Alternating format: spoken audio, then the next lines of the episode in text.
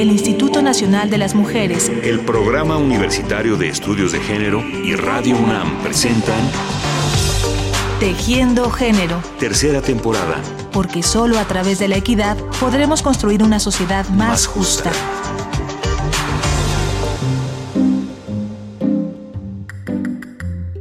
¿Ustedes sabían que la primera persona en hacer realidad la loca idea de dar la vuelta al mundo en 80 días fue una mujer?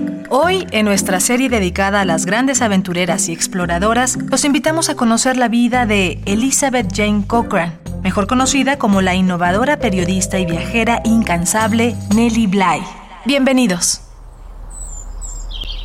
Nacida en 1864 en Estados Unidos, Elizabeth Jane Cochran era una inquieta joven de una buena familia venida a menos, por lo que ella y su madre tenían que trabajar duro en la Pensilvania de finales del siglo XIX para sobrevivir. Una mañana, mientras Elizabeth buscaba empleo en un periódico, se encontró con una columna de autoayuda en la que un padre ansioso pedía consejo, pues ya no sabía qué hacer con sus cinco hijas solteras. En lugar de dar una solución a la preocupación del padre, pues recordemos que en aquellas épocas y lugares el matrimonio era el sustento económico y social de las mujeres, el columnista vio la oportunidad de bromear. ¿Para qué son buenas las mujeres? Solo para casarse, tener hijos y arreglar la casa, por supuesto. Las que trabajan son una monstruosidad que nunca debieron dejar sus padres que ocurriera. Y quizá en América deberíamos aprender de China al no dejar sobrevivir a los recién nacidos del sexo femenino. Elizabeth no dio crédito a lo que leía, así que tomó la máquina de escribir y redactó una respuesta que pasaría a la historia. Quienes tienen completas sus necesidades y un montón de privilegios en este mundo podrán darse cuenta de lo que es ser una mujer pobre que trabaja, que habita en una o dos habitaciones desnudas, sin fuego suficiente para mantener el calor, negándose a sí misma la comida necesaria para que sus hijos no pasen hambre, temiendo que el propietario la vaya a echar o a vender lo poco que tiene, rogando porque le den cualquier empleo en el que pueda ganar lo suficiente para pagar la renta sin nadie que le hable amablemente o la anime?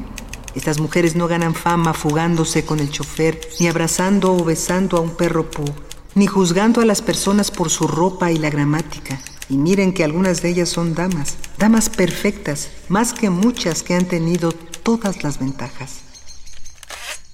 Elizabeth no solo respondió al columnista, también hizo que las lectoras y lectores del periódico cuestionaran su propia posición y responsabilidad. Y por si fuera poco, hasta ofreció una solución para resolver ese supuesto rompecabezas que son las mujeres. Si las niñas fueran tratadas como los niños, rápidamente todos dirían, hay que iniciarlas en el camino que tomarán. Si es ambiciosa, se hará de un buen nombre y fortuna. ¿De cuántos hombres ricos y poderosos podría decirse que comenzaron desde abajo? ¿Y de cuántas mujeres puede decirse lo mismo? En lugar de poner a las niñas en las fábricas, déjenlas ser mensajeras o las chicas de los mandados de la oficina.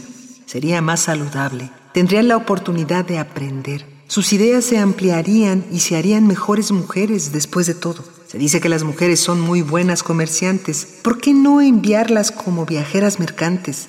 Pueden hablar así como los hombres, o al menos los hombres afirman que es un hecho notable que las mujeres hablan mucho más y más rápido que ellos. Si su capacidad para la venta es mejor que la de los hombres en casa, ¿por qué no lo va a hacer fuera de ella? Sus vidas serían más brillantes, su salud mejoraría, sus bolsillos tendrían más dinero, a menos que sus empleadores les dieran, como hacen ahora, menores salarios solo porque son mujeres.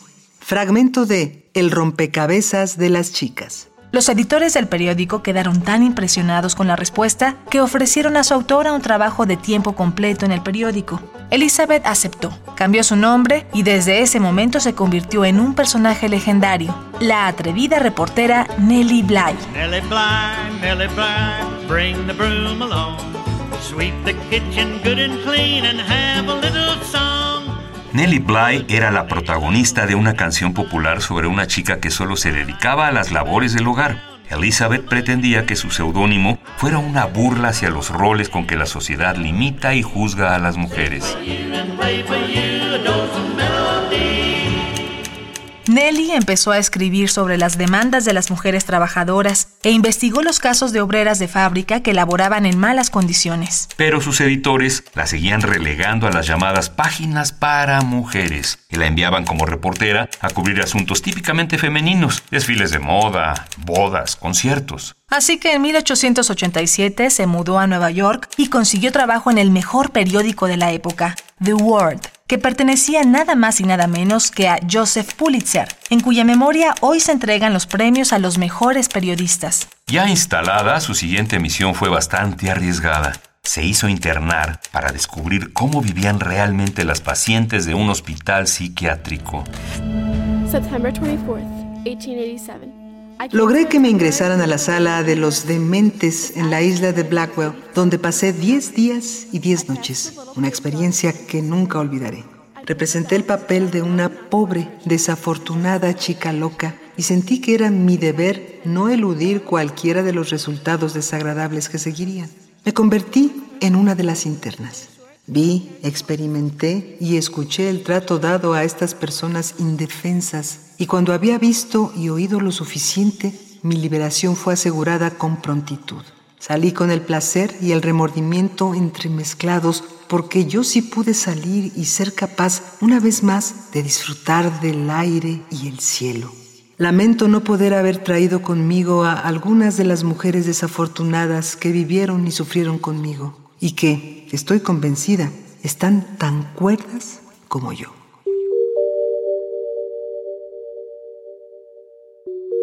Gracias a las denuncias de maltrato y pésimas condiciones de las pacientes retratadas en su historia 10 días en un manicomio, las autoridades revisaron las normas de los hospitales para enfermos mentales, se implementaron nuevas regulaciones y desde diversas disciplinas se trabajó por mejorar la calidad de vida de los enfermos mentales. Después de publicarse en el periódico, el relato de Nelly se convirtió en un polémico y popular libro. Las críticas no se hicieron esperar, y ella respondió con una reflexión acerca del trato que se da a las mujeres internas. ¿Qué otra cosa, a excepción de la tortura, produciría la locura más rápido que este tratamiento? Aquí envían a las mujeres para que se curen, me gustaría que los médicos expertos que me condenan por mi acción, que ha demostrado sus pocas habilidades, tomaran a una mujer perfectamente sana y saludable, la hicieran callar y dejarla sentada desde las 6 a.m. hasta las 8 p.m. en bancos incómodos, sin permitirle hablar o moverse durante estas horas, sin darle ninguna lectura ni hacerle saber nada del mundo, dándole mala comida y trato duro y a ver cuánto tiempo tardará en volverse loca. Dos meses serían suficientes para convertirla en una ruina física y mental. La historia de Nelly cambió para siempre la forma de hacer periodismo. De hecho, el llamado nuevo periodismo, que surgió hasta 1960 y tuvo entre sus exponentes autores como Truman Capote y Gabriel García Márquez, en realidad tiene su origen en las historias de Nellie Bly. A partir de entonces, la reportera estrella de Nueva York se dedicó a meterse en donde quiso para escribir historias fascinantes y denunciar injusticias. Fue domadora de elefantes, espía en un zoológico, acompañó al ejército de salvación, visitó albergues para gente sin techo.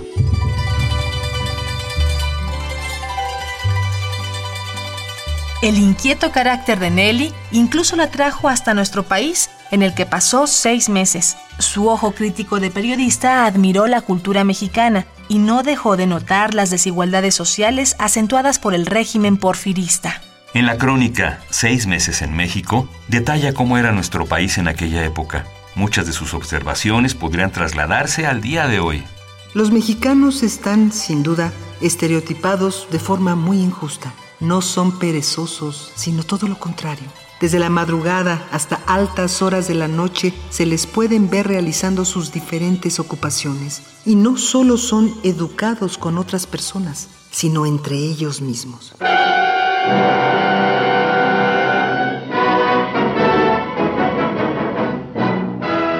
Un día, Nelly le propuso a su editor un inesperado desafío recorrer el mundo como en la famosa novela de Julio Verne, La Vuelta al Mundo en 80 días, el bestseller publicado unos años atrás que proponía una hazaña casi imposible para los avances tecnológicos de la época. La idea se me ocurrió un domingo. Había pasado una gran parte del día y la mitad de la noche tratando en vano de aterrizar una idea para un artículo. Pero las ideas no llegaron ese día y a las 3 de la mañana estaba exhausta y con dolor de cabeza, revolviéndome. Pero las ideas no llegaron ese día y a las 3 de la mañana estaba exhausta y con dolor de cabeza, revolviéndome en mi cama. Impaciente por mi lentitud para planear mi trabajo de toda la semana, pensé, me gustaría estar en el otro extremo del planeta. ¿Y por qué no? me dije, necesito unas vacaciones. ¿Por qué no hacer un viaje alrededor del mundo? Fragmento de La Vuelta al Mundo en 72 días, de Nelly Bly.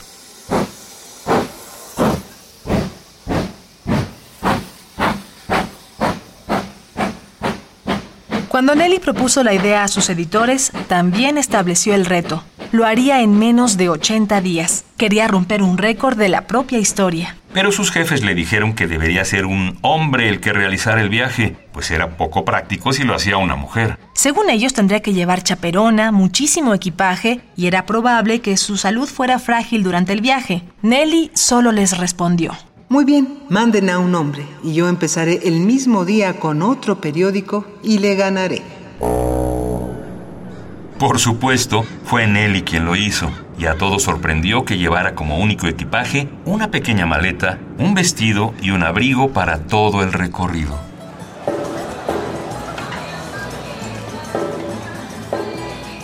La primera parada fue la casa en Francia del escritor Julio Verne, cuyo libro fue la inspiración del titánico viaje. El autor había dicho en una ocasión que las ideas de un hombre serán realizadas por otro hombre, pero en este caso, las ideas de un hombre, el mismo Verne, fueron realizadas por una mujer.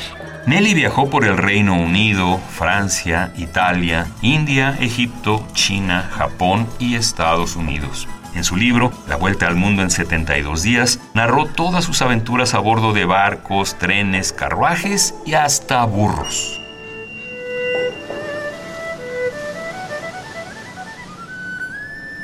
Vimos por primera vez la ciudad de Hong Kong en la madrugada. Las casas típicas que parecían castillos en la parte alta de la montaña brillaban de blancura.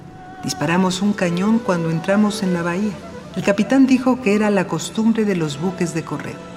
Esta magnífica cuenca es una hermosa bahía, amurallada por todos lados, rodeada de altas montañas. Una vez dentro de este puerto naturalmente fortificado, pudimos discernir en diferentes direcciones solo pequeños puntos de salida entre las montañas, pero tan pequeños de hecho que difícilmente se podría creer que un buque encontraría espacio lo suficientemente grande para pasar. Se dice que son peligrosamente estrechas y hay que tener muchísimo cuidado y atención hasta que la nave esté ya segura en el azul del océano. La bahía del sol brillante parecía un espejo salpicado de extraños barcos de muchos países diferentes. Hong Kong es extrañamente pintoresca. Es una ciudad de terrazas y las terrazas están formadas por esos edificios con forma de castillo, encaramados nivel tras nivel hasta el lado verde de la montaña. La regularidad con que las casas están construidas en filas me pareció una escalera gigantesca y extravagante.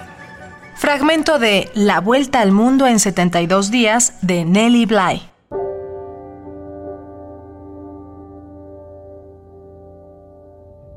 Después de múltiples aventuras en tierras remotas, el 25 de enero de 1890, 72 días, 6 horas, 11 minutos y 14 segundos después de que partió, Nellie Bly fue la primera persona en hacer realidad la loca idea de dar la vuelta al mundo. Fue recibida con una gran fiesta. Nelly se convirtió en la heroína de muchos niños y niñas gracias a su hazaña. Incluso se hizo famoso un juego de mesa inspirado en su viaje, Alrededor del Mundo con Nelly Bly.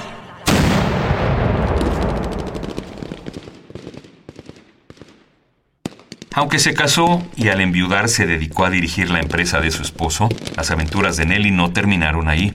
Reportó las actividades a favor del voto femenino y fue corresponsal de guerra durante la Primera Guerra Mundial.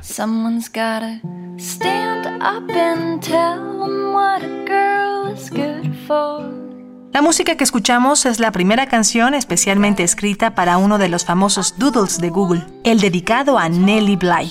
Karen O, líder de los Yeah Yeah Yeahs, la escribió para este año 2015, celebrando 151 años de su nacimiento.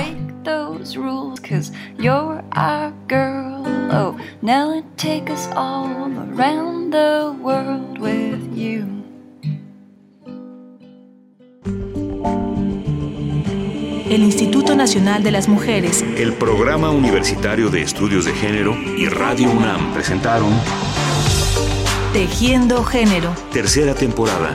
Porque solo a través de la equidad podremos construir una sociedad más, justa.